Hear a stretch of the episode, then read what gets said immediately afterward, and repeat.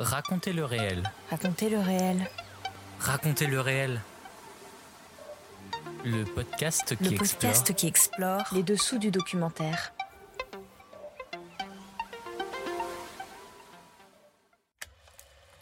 Bonjour, je suis Clément et je vous emmène dans mon univers professionnel qui est aussi ma passion. Épisode 3, filmé depuis le ciel. Qu'est-ce que j'aime filmer en aérien Euh, J'aime être surpris, en fait. J'aime euh, m'arrêter par hasard euh, dans une zone, tiens, parce que je me dis, ah, tiens là. Parce que ce qui est intéressant en drone, c'est que tant que vous n'êtes pas en l'air, tant que vous n'avez pas décollé, vous savez pas ce que ça peut rendre. Dans ce troisième épisode, nous allons aborder la question de la prise de vue aérienne dans le documentaire. Comment s'opère-t-elle d'une manière technique À quels besoins répond-elle Et comment influence-t-elle la narration? Et pour répondre à ces questions, je reçois aujourd'hui l'un des spécialistes du genre, Xavier Lefebvre. Il a travaillé sur plusieurs vues du ciel avec Yann Arthus Bertrand, mais également réalisé plusieurs séries documentaires. Nous pouvons citer notamment Sur les toits des villes réalisé en 2016 pour Arte, Le Japon vu du ciel en 2018 pour Voyager Arte, en 2019 Amérique du Sud sur la route des extrêmes diffusé sur Arte, et dernièrement en 2020 Voyage en Terre du Nord pour Arte. Attention, décollage imminent, racontez le réel, épisode 3, ça commence maintenant.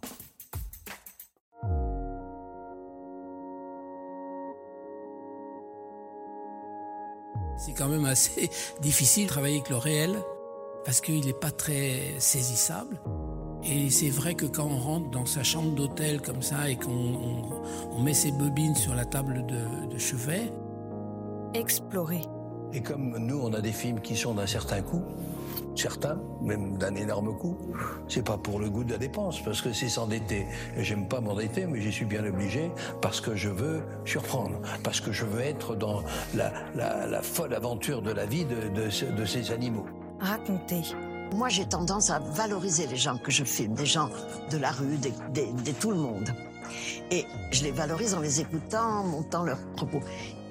Les gens deviennent des héros, des héros de leur village, de leur endroit.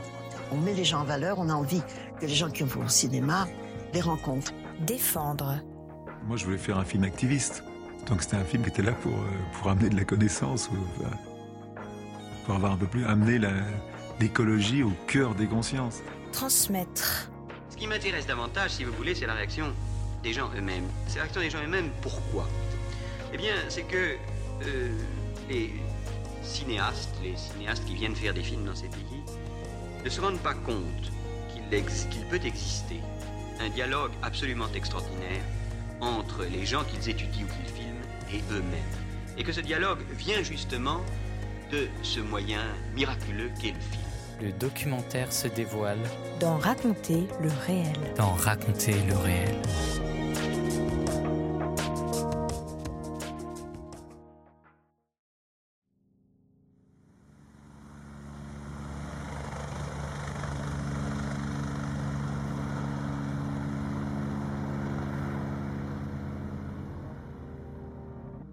Première partie. Être réalisateur.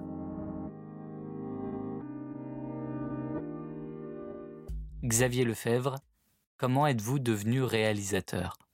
Alors, en toute honnêteté, le hasard. Euh, moi, j'ai fait une, une école de formation en, qui, est, qui est l'ESRA, École supérieure de réalisation audiovisuelle, euh, Paris, d'où je suis sorti en 89, qui est un des vieux dinosaures, un des vieux mammouths euh, de l'école. euh, euh, à l'époque, il y avait la FEMIS, euh, maintenant il y a 3 IS, il y en a plein d'autres, hein, il y a l'INA aussi, mais l'ESRA était euh, l'une des premières, proposer des formations de réalisation réalisation, mais en définitive, quand vous sortiez de là, moi je suis sorti de, ces trois ans d'études, après avoir au préalable fait des galères d'autres études.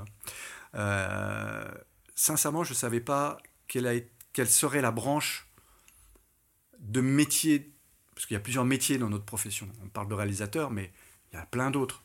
Ça va du monteur, de l'assistana, du premier, du deuxième, du troisième, de la chargée de prod, de l'assistant de prod, euh, du monteur, du chef monteur, euh, de l'éclairage. Enfin, il y a- plein de métiers quand vous attaquez ces écoles-là.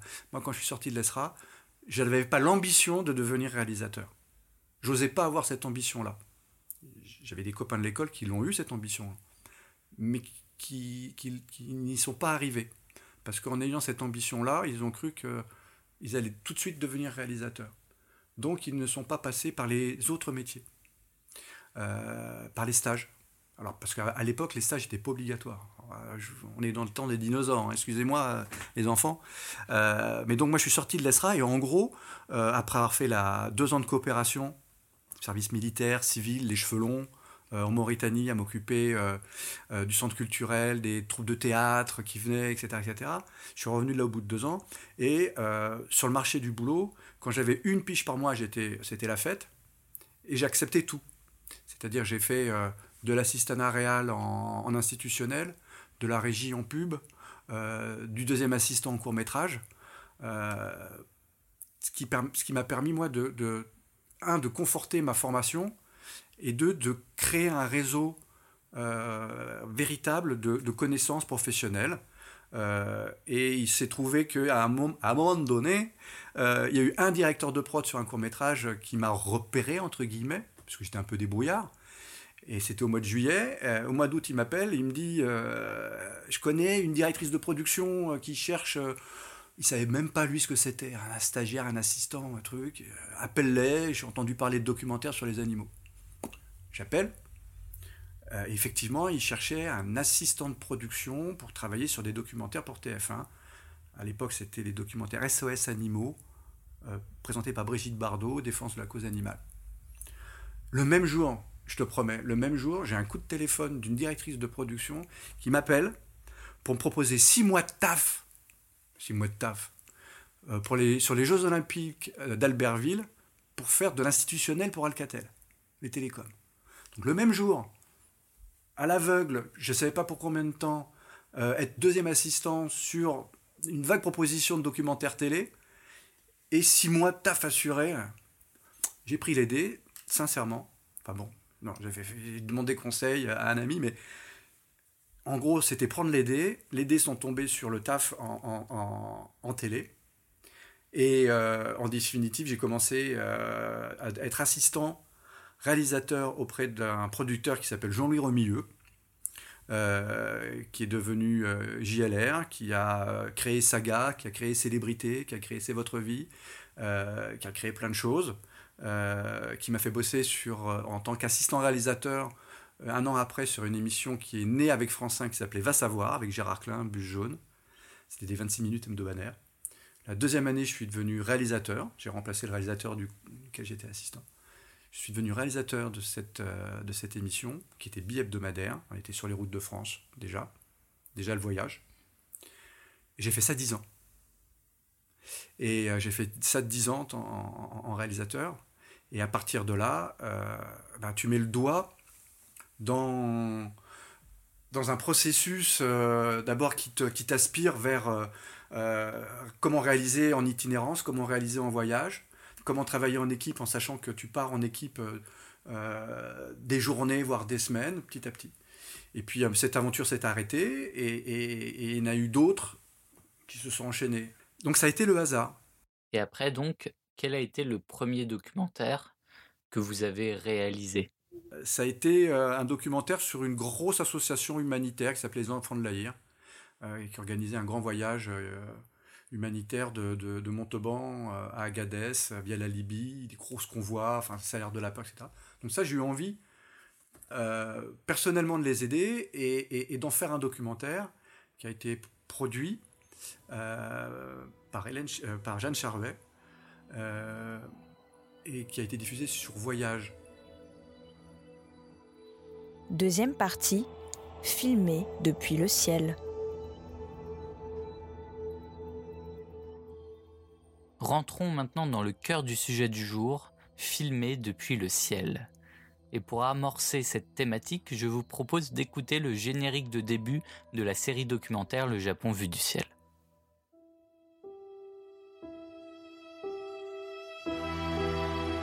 Le Japon. Un archipel aux paysages envoûtants, parfois aussi imprégné de modernité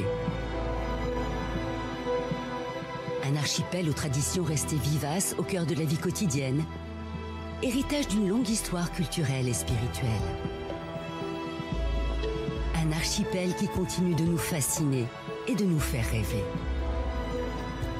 À l'origine de cette fascination, il y a les Japonais eux-mêmes. Un peuple à l'âme mystérieuse, ici révélé dans toute son intimité, au gré des saisons. D'Hokkaido au nord à Okinawa au sud. Un voyage singulier et attachant au cœur du Japon.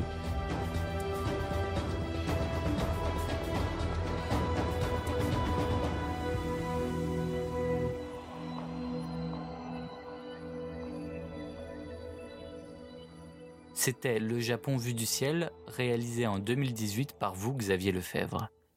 Il y a différentes manières de filmer depuis le ciel, hélicoptère ou drone par exemple. Qu'est-ce que vous avez utilisé sur cette série et pourquoi? Dans le Japon vu du ciel, il y a les deux. A, euh, alors là, on peut rentrer dans des considérations techniques. Euh.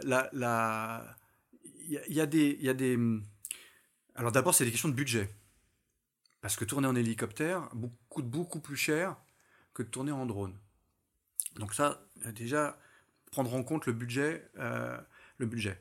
Ensuite, il y a des... Euh, euh, sur le Japon, par exemple, il y a des endroits, si on avait voulu les filmer en drone, il nous aurait fallu je ne sais pas combien d'heures de voiture, même de jours ou de nuits de voiture, pour aller au-dessus d'un volcan qui est lui-même au fin fond d'une chaîne, des Alpes, de l'île du Nord. En hélicoptère, en une demi-heure, vous y êtes, vous filmez, c'est fini, terminé, donc il y a cet aspect-là. Il y a facilité de déplacement sur le lieu que vous voulez tourner. Parlons également d'une autre série que vous avez réalisée sur les toits des villes en 2016. Qu'est-ce que vous avez utilisé sur celle-ci? Alors, il y a une, euh, pour euh, Gédéon, en compagnie de mon euh, camarade co-auteur Laurent Martin, qui travaille sur le fond, qui travaille sur le l'éditorial, on va dire, et puis sur, sur repérer des, nos, personnages, qui travaillent avec eux pour savoir un peu ce qu'ils ont dans le ventre, pour savoir si ce sont des personnages qui ont des choses intéressantes à dire.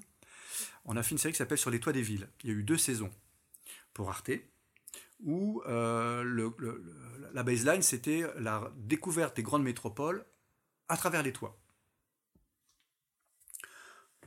Alors, comme dans tous ces genres de films de découverte, c'est plusieurs personnages qui font des choses. Alors sur les toits des villes, c'est euh, euh, des fermes, des jardiniers, des sportifs, euh, des chercheurs. Il y, a énormément de choses qui se passent dans cette canopée urbaine. donc quand, avec la production, on a commencé à travailler la réflexion sur la partie technique, tout de suite, ça a été de dire, ok, ben Xavier, la productrice, Marie Mouchet, tout de suite dit, bon, ben j'imagine hélicoptère et drone. Je dis, ouais, ben oui, oui, mais, mais euh, réfléchissons.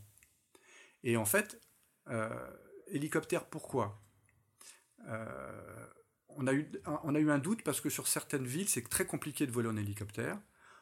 heureusement, il y a un savoir-faire et donc on a pu, on a tout de suite éliminé ce non pas l'hélicoptère. C'était à l'époque où on était moins compensation carbone. Hein.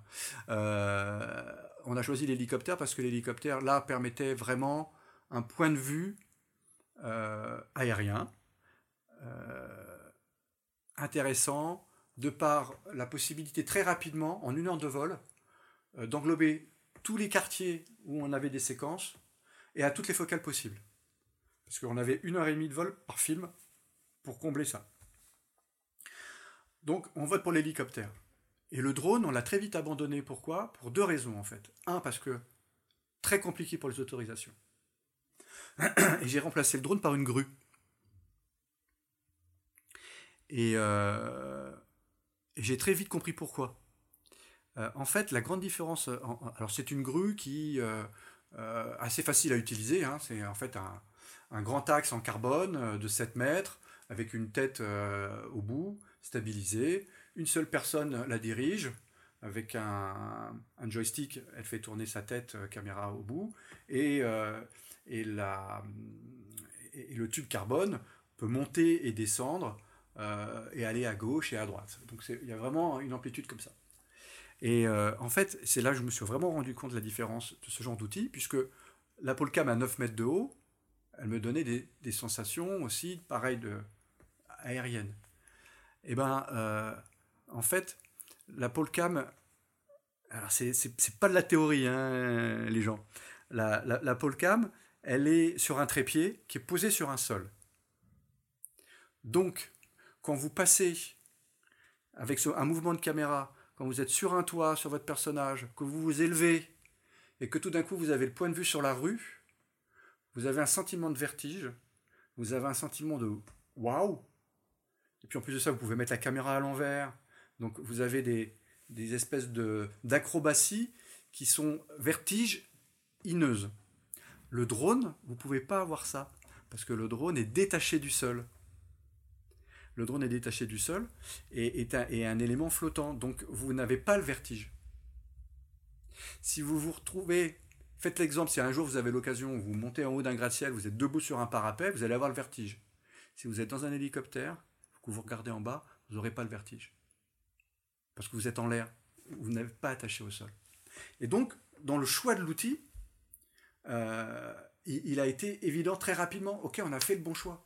Parce qu'en drone, on a des choses, on a eu d'autres types de réalisations, mais du coup, le choix de la polcam a impliqué euh, une narration vue du ciel, certes, puisque 9 mètres, c'est quand même, euh, quand haut, mais complètement différente et vachement intéressante pour cette histoire de, vertigineux. Si tout le monde ne pourra pas habiter sur les toits, il est certain, en revanche, que de plus en plus de Parisiens souhaiteront y accéder, pour y importer toutes sortes d'activités qui, là-haut, prennent un relief particulier. L'une des disciplines les plus en vogue ces dernières années sur les toits de Paris se pratique notamment, quelques jours par an, sur le toit du théâtre des Champs-Élysées, où s'étire la terrasse du restaurant La Maison Blanche.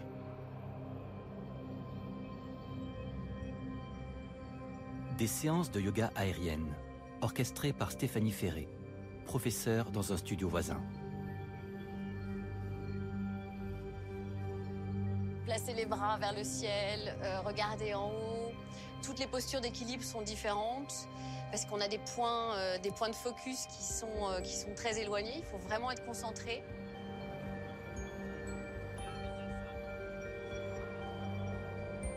Tous les bruits de la ville qu'on perçoit, qu'on connaît en étant en bas et en étant dans cette ville, en habitant dans cette ville. Mais en fait, sur cette terrasse, ils prennent une toute autre dimension et on les, on les accepte et, on les apprécie.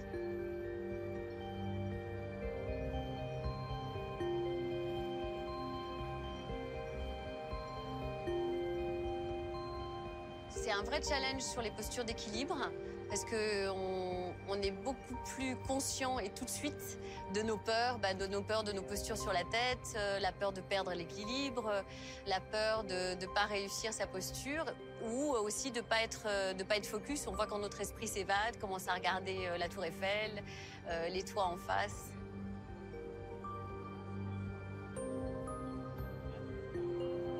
Lors de la pratique, tout le monde est boosté peut-être par l'énergie de la ville euh, qu'on respire et qu'on sent par les pores de la peau. Et du coup, euh, il n'y a pas une vraie perturbation. On n'est pas distrait par la ville. On fait partie de la ville et on fait notre pratique.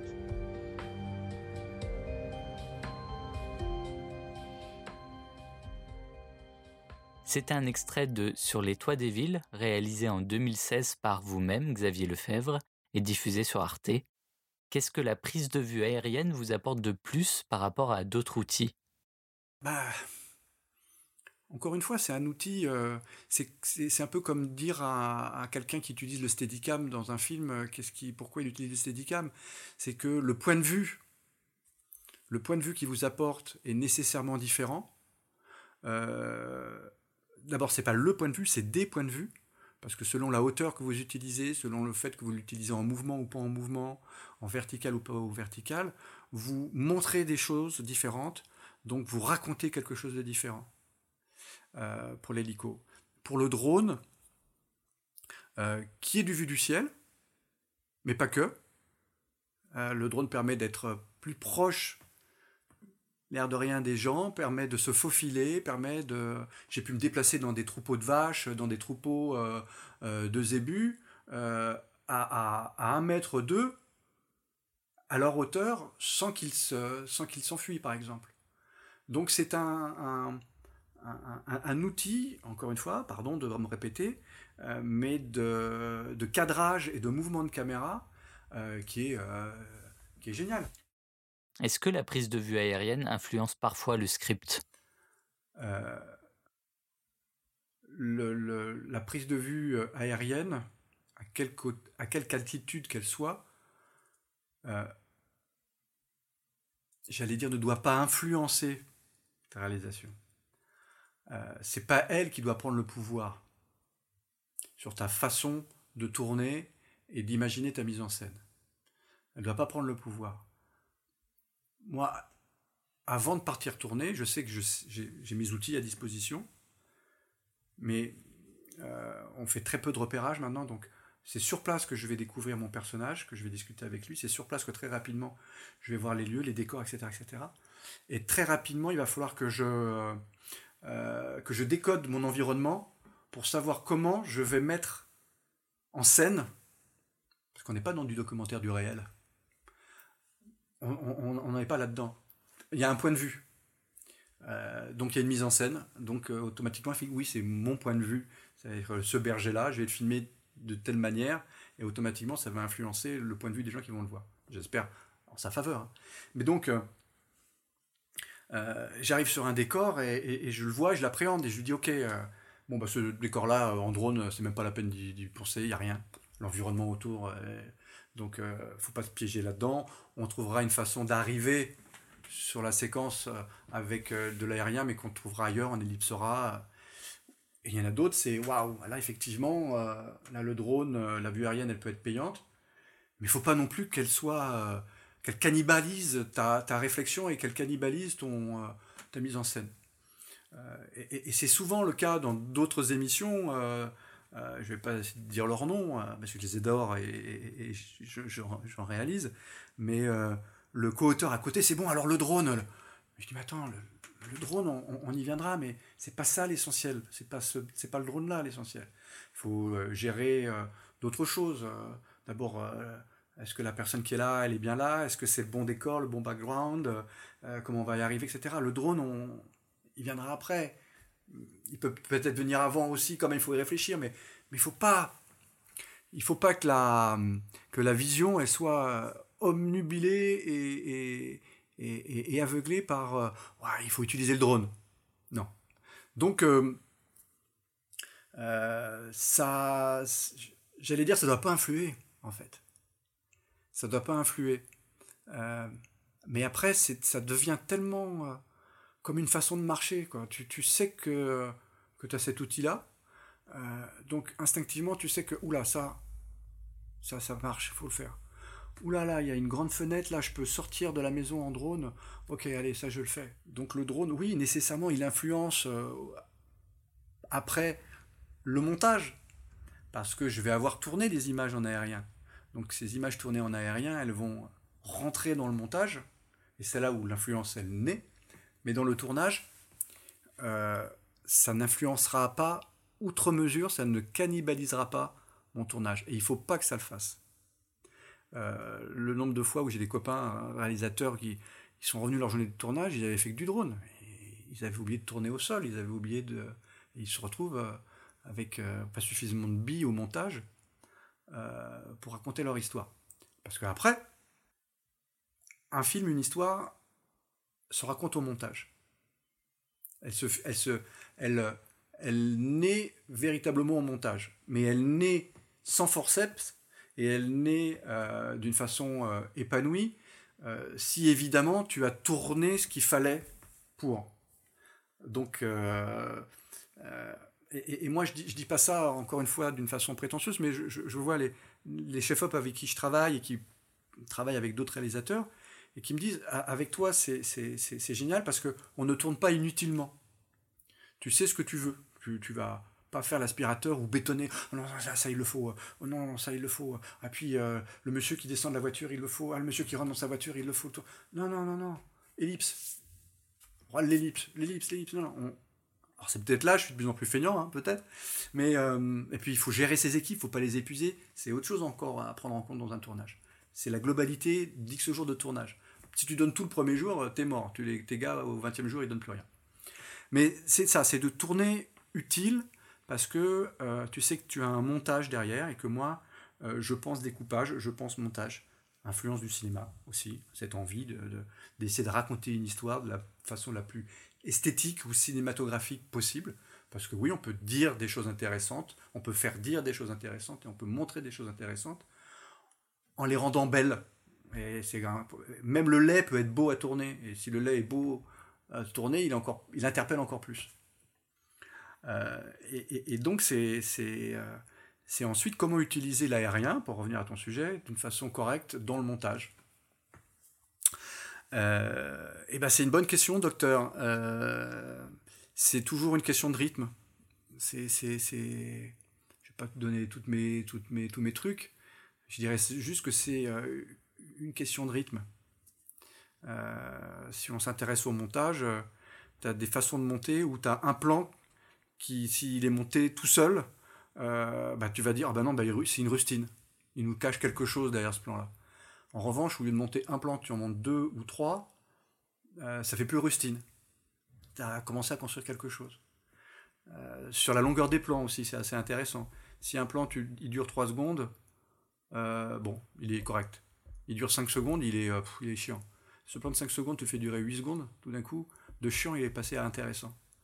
Mais c'est une alchimie qui est incertaine. Ça peut fonctionner ou pas fonctionner. Troisième partie, l'esthétique. Xavier Lefebvre, qu'est-ce que vous aimez filmer depuis le ciel? Euh, Qu'est-ce que j'aime filmer en drone Enfin, qu'est-ce que j'aime filmer en aérien? Euh, Alors, je vais, je vais, est-ce que je, ouais, je vais répondre différemment. J'aime être surpris, en fait. Euh, J'aime m'arrêter par hasard et par instinct, euh, en drone je parle. J'aime euh, m'arrêter par hasard dans une, zone, tiens, parce que tu me dis, ah, tiens là. Parce que ce qui est intéressant en drone, c'est que tant que vous n'êtes pas en l'air, tant que vous n'avez pas décollé, vous savez vous savez pas ce que ça peut rendre. Souvent, quand je alors soit je cadre moi, je vole moi, ou alors il m'arrive de travailler avec des équipes étrangères. quand on travaille en équipe étrangère, les gars, ils me viennent. Euh, la dernière fois, c'était des Italiens pour secret d'histoire. Euh, bon, alors là, enfin, en italien, qu'est-ce que tu veux, comment tu veux comme film Et alors, je lui dis, les gars, euh, on décolle et on voit, parce que je vais pouvoir vous dire, vous vous raconter ce que j'imagine. quand on sera à 200, 300, 500 mètres, le point de vue que j'ai là, moi, au sol, je sais que par expérience, il va être différent. Donc, c'est qu'une fois en l'air qu'on va, qu'on va tout d'un coup découvrir des choses qui sont intéressantes. Après, d'instinct, tu sais qu'il va y avoir des franchissements, des rotations, des verticales qui peuvent payer, mais d'abord des colons et puis on verra ensuite. Euh, la sainte parole vue du, euh, la sainte parole du sol, elle, n'est elle est pas sûre à 100%. Quels endroits vous ont stupéfait en aérien? Euh, Il y a des tas de films, je suis sûr, qui ont rendu l'Islande magnifique sans le drone. Mais l'Islande avec un drone, mais c'est à tomber par terre. L'Islande en drone, c'est à tomber par terre. Les Lofoten en Norvège en drone, mais c'est un et, c'était drôle parce que y a dans les je sais pas si vous êtes euh, si vous ou vous qui nous écoutez êtes sur Instagram ou autre mais euh, dans les Lofoten c'est la partie euh, plein ouest du nord de la Norvège et si vous vous intéressez un peu aux, prises de vue aériennes drones et compagnie il y a, un des best sur Instagram qui est un stade de foot en vertical sur l'île sur l'île une, des presqu'îles du Lofoten et cette photo-là, je, je, la kiffais, je l'avais euh, mis en préféré. Et, euh, putain, elle était sur mon plan de vol et je l'ai faite en drone. Et là, quel kiff. Quel kiff quand tu as vu des un, site comme ça et, que tu, tu, y es sur place et que tu vas, et que il fait un vent de 45 km/h, que ton Mavic Pro 2 il est au-dessus de l'eau à 1000 pieds ou 1500 et que tu sais pas si tu vas revenir, s'il va et que tu fais ton plan et que tu le ramènes. Moi, j'ai eu plus d'adrénaline en drone que euh, qu'en hélico. Hein. Enfin, quand on j'ai eu deux fois en hélico, j'ai eu, j'ai, eu les chocottes. Mais en, en, drone, tu as un vrai kiff d'adrénaline parce que tu fais ton image, c'est toi qui pilotes ton truc et tu fais ton image en même temps. Je parle du Mavic Pro 2. Et, et moi, je tire sur ma bécane, je tire sur ma bécane, etc. Il dit mais putain mais euh, est-ce que je vais je suis pas en train de faire le con là je vais la ramener quand même? Parce que si tu la ramènes pas comme je disais tout à l'heure tu perds ton drone tu perds ton drone c'est pas très grave enfin excusez-moi hein, pour ceux qui, qui, cassent la tirelire, je suis désolé de dire ça, mais on en a un deuxième, on, se perd tout le temps. En Islande, j'ai planté le drone le premier jour de tournage. On a fait les 15 jours de tournage, les 20 jours de tournage en Islande avec un seul drone. J'avais les, j'avais les chocottes, hein. après tu as les chocottes. mais dans les Lofoten, j'ai fait ce putain de plante verticale de stade et, il fallait ramener la bête. Et tu la ramènes. Oui. Euh, c'est intéressant cette comparaison à Instagram, cette recherche de l'image parfaite un peu. Est-ce que vous essayez de magnifier ce que vous filmez à chaque fois en ayant le point de vue parfait Ah bah oui, moi si je rappelle pas une belle image, euh, j'ai raté mon coup. Hein. Je la monte pas, clairement.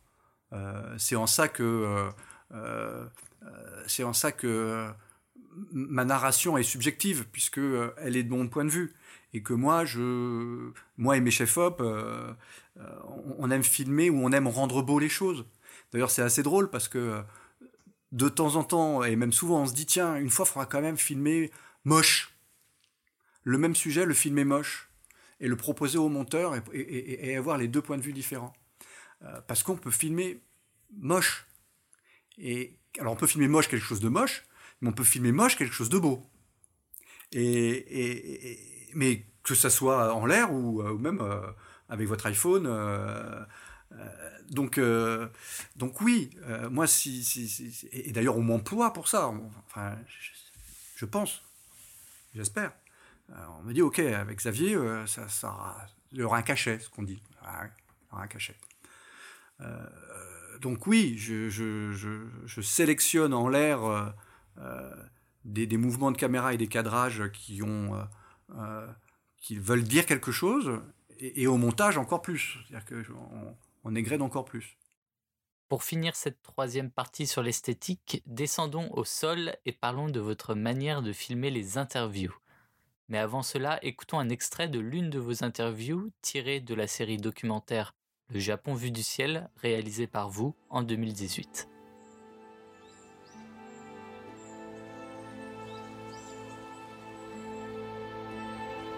Je m'appelle Mayun Kiki de Mareu Je m'appelle Rekpo.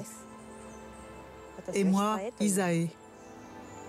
Le nom de notre groupe a un sens. Le ma de Mareureu veut dire s'arrêter et Reureu battre des ailes. S'arrêter et battre des ailes, c'est le papillon.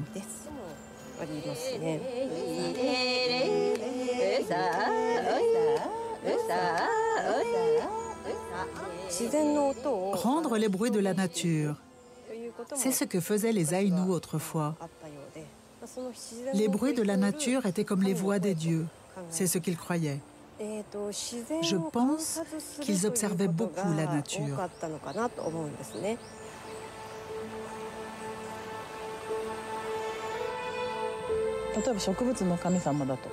Il y a beaucoup de contes avec des dieux et des plantes. Et quand on les écoute ou qu'on les raconte, on a une vision du monde différente de celle du Japon.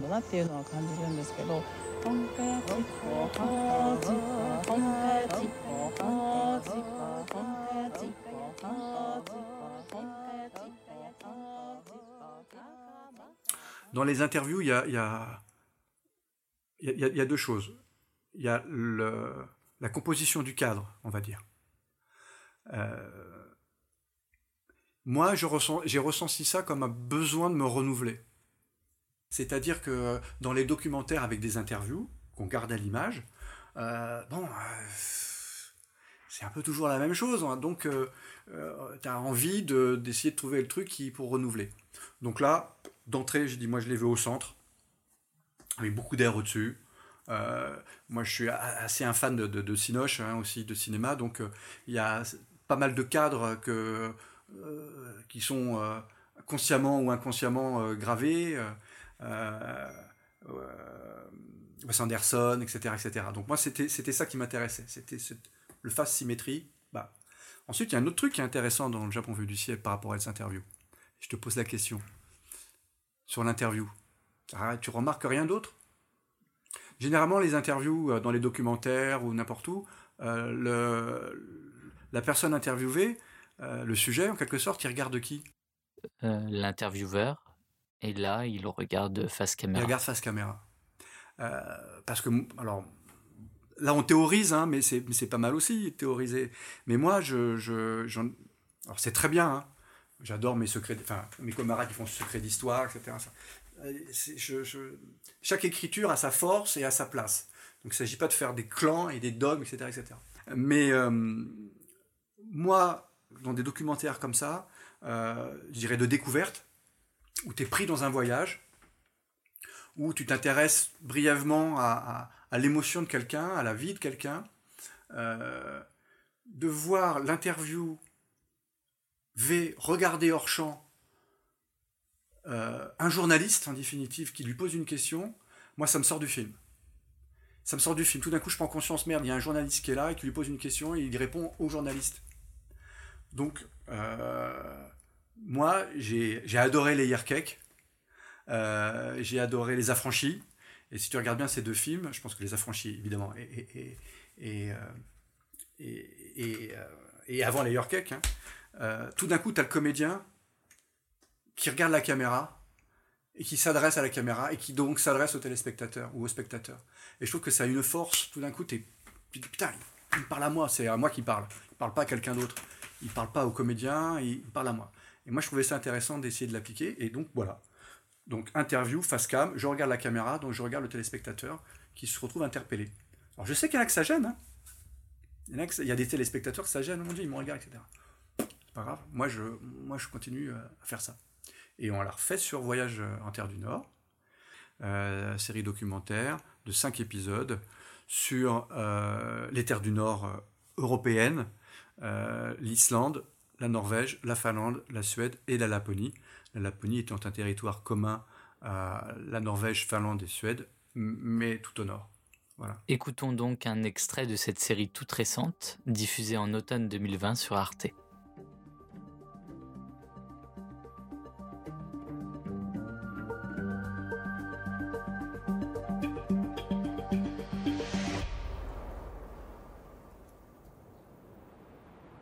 Accrochés au cercle polaire arctique, l'Islande, la Norvège, la Suède et la Finlande dévoilent une nature exceptionnelle, parfois encore intacte, dont les grands paysages ont forgé leur identité commune.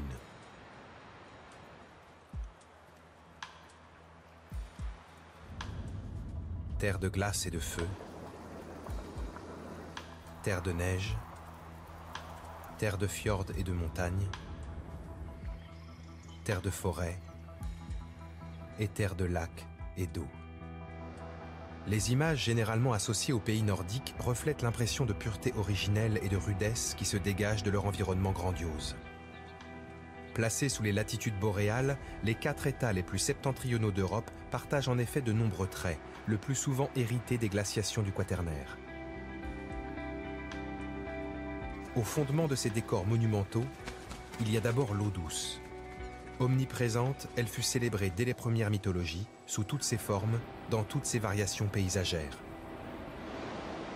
Cascades rugissantes, rivières fraîches et limpides,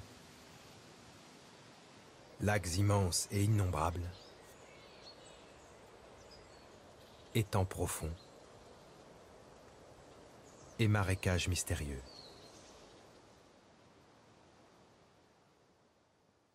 C'était Voyage en Terre du Nord, série produite par vous, Xavier Lefebvre, en 2020 pour Arte. Nous allons bientôt conclure cet épisode, mais avant cela, il me reste trois questions à vous poser. La première est une introspection. Comment vous définiriez-vous? Est-ce que vous vous considérez comme un réalisateur engagé, par exemple? Non. Je ne suis pas ce qu'on appelle un réalisateur documentariste militant ou engagé parce que eux ont une vraie euh, une vraie démarche euh, euh, de combat, j'allais dire. Et moi, je ne suis pas dans le combat. Je suis dans l'homéopathie, peut-être. Profiter de découvertes. C'est sûr que quand tu vas faire un, documentaire euh, dans une tribu amazonienne avec Christian Carambeu en support pour aller dénoncer la déforestation, oui, je suis engagé. Mais je ne revendique pas cet engagement. C'est juste un devoir. C'est un devoir de transmettre une certaine parole dans ce moment-là. Euh, donc à ce moment-là, je suis engagé. À ce moment-là, je vois des trucs qui m'écœurent, qui me dégoûtent. Euh, je me dis, zut, euh, il faut montrer, il faut... voilà. Un conseil pour les jeunes maintenant Quelqu'un qui voudrait devenir réalisateur ou réalisatrice, vous lui diriez quoi? Quelqu'un qui voudrait devenir réalisateur ou réalisatrice, je lui dirais plein de choses. Euh, peut-être lâche pas le morceau, si tu sais ce que tu as envie de faire, fais-le. Euh, je lui dirais c'est pas évident, c'est pas facile. Fais gaffe. on est intermittent malgré tout. on est quelques-uns à avoir de la chance de pouvoir je touche du bois, hein, tourner régulièrement, etc., etc. Mais on n'est pas si nombreux que ça, donc j'ai vraiment conscience de la chance que j'ai. Donc c'est pas facile. Euh, tu lui dirais, euh, fais comme moi, refuse rien. Euh, c'est pas parce que tu veux, devenir réalisateur qu'il faut que tu refuses de l'assistant réel, de la chargée de prod, de la... fais des trucs. Et moi, ce que je vous dirais, c'est que par rapport à nous, je suis un vieux con, hein, mais la grande chance que vous avez, euh, c'est que vous avez euh, à votre disposition en termes de caméra, en termes de gimbal, en termes de possibilités de prise de vue aérienne, en montage, en post-production, vous avez tout dans votre ordinateur ou dans votre téléphone. Vous avez tous les outils pour raconter des histoires. Vous les avez dans votre poche ou vous les avez pour un budget pas cher. Donc si vous avez des, histoires à raconter, si vous avez des histoires à, à transmettre, allez-y, foncez. D'autant plus qu'il n'y a pas que la télévision, et de moins en moins. Euh, vous avez euh, Vimeo, Viadeo, vous avez YouTube, euh, vous avez plein de formats pour transmettre vos envies de réalisation, transmettre votre art, transmettre votre parole. Donc vous n'avez pas d'excuses. Moi, le vieux con, quand on voulait faire des films, hein, il fallait louer des pellicules, fallait louer des caméras, il fallait acheter des pellicules, il fallait les développer, il fallait de l'argent sans argent ou sans gros, grosse, grosse démerde, on ne pouvait pas faire de film. Vous, les petits gars et les, petits, et les, filles, vous n'avez pas d'excuses. Vous pouvez faire ce que vous voulez. Donc, faites-le. Après, gagner sa vie grâce à ça, c'est encore autre chose. Mais comme je le disais, vous avez des chaînes, vous avez YouTube, vous avez plein de choses, vous avez des médias de demain euh, qui, vont, qui vous permettront d'exister, ou en tout cas de montrer ce que vous savez faire. Maintenant, le problème de YouTube et ses médias, c'est que n'importe qui va pouvoir montrer n'importe quoi. ça, c'est un autre débat. Pour finir, un documentaire qui vous a marqué, qui a changé votre vie euh, Non, documentaire qui m'a changé ma vie, il faut pas exagérer. Il y a des films qui m'ont fait pleurer, qui m'ont ému. Euh, il y a des y a, y a des longs métrages qui ont clairement marqué ma vie et mes choix. Euh, ça, on peut en parler si vous voulez très rapidement. Euh, il y a eu le Star Wars, euh, le 4 pour moi, le premier en tournage. Pour vous dire la vérité, quand j'étais en troisième, j'ai fait mon premier exposé de culture générale sur les trucages de ce Star Wars. À coup de, à coup de, de diapositives, de diaporamas, etc. C'était génial en troisième. Donc je pense que c'était pas pour rien, il y avait déjà une grosse envie. Euh, l'autre claque, euh, c'était Alien, Blade Runner, Rencontre du troisième type. Euh, donc ça, c'est des claques cinématographiques, les premières, qui m'ont donné envie et le goût de l'image, c'est sûr. Maintenant, des documentaires qui m'ont qui ont changé ma vie, bouleversé ma vie, non. Non. Tu me parles documentaire, je te réponds cinéma. Voilà. Euh, déduisant ce que tu veux en déduire. La fiction vous inspire énormément. Euh, oui. Euh, en fait, je pense que tout se résume à, raconter, essayer de raconter une histoire. Point barre. Raconter une histoire. Et une histoire se raconte par une succession de plans, par une succession de propos, par une succession d'émotions, que ce soit par, euh, par les propos ou pour euh, l'association de l'image. Ça se raconte euh, par, par une musique. Donc c'est raconter une histoire. Merci beaucoup Xavier Lefebvre d'avoir participé à ce troisième épisode de Raconter le réel. Nous avons commencé dans le ciel, nous allons conclure dans l'espace avec le film qui vous a marqué, Star Wars, dont le premier épisode est sorti en 1977, réalisé par George Lucas. La force donne aux chevaliers Jedi son pouvoir. C'est une sorte d'énergie qui maintient la galaxie en un tout unique. va être tenté par le côté obscur de la force.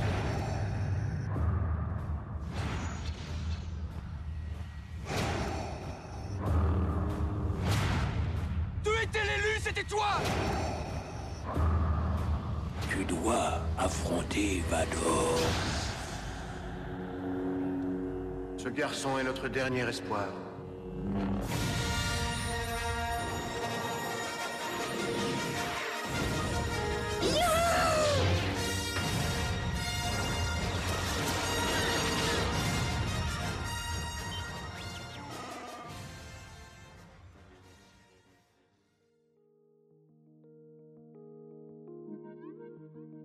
C'était Raconter le réel, le podcast qui explore les dessous du documentaire.